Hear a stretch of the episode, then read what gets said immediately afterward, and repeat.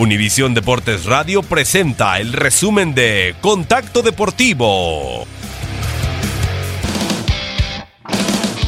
Decidido para volver a los primeros planos, Andy Murray ha anunciado su presencia en el abierto de China para el próximo mes de octubre. El escocés conquistó el torneo asiático en 2016, sin embargo, no pudo estar presente el año anterior debido a una lesión de cadera. Su presencia se une a la de Rafael Nadal, Juan Martín del Potro y el alemán Alexander Zverev.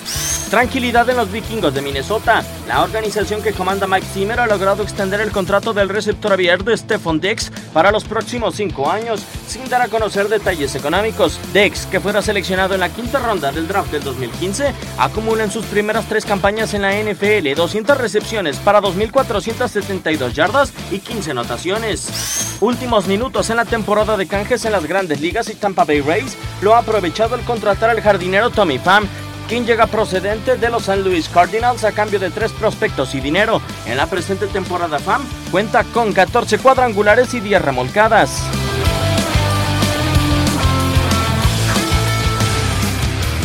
Contacto Deportivo de lunes a viernes de 2 a 4 pm tiempo del Este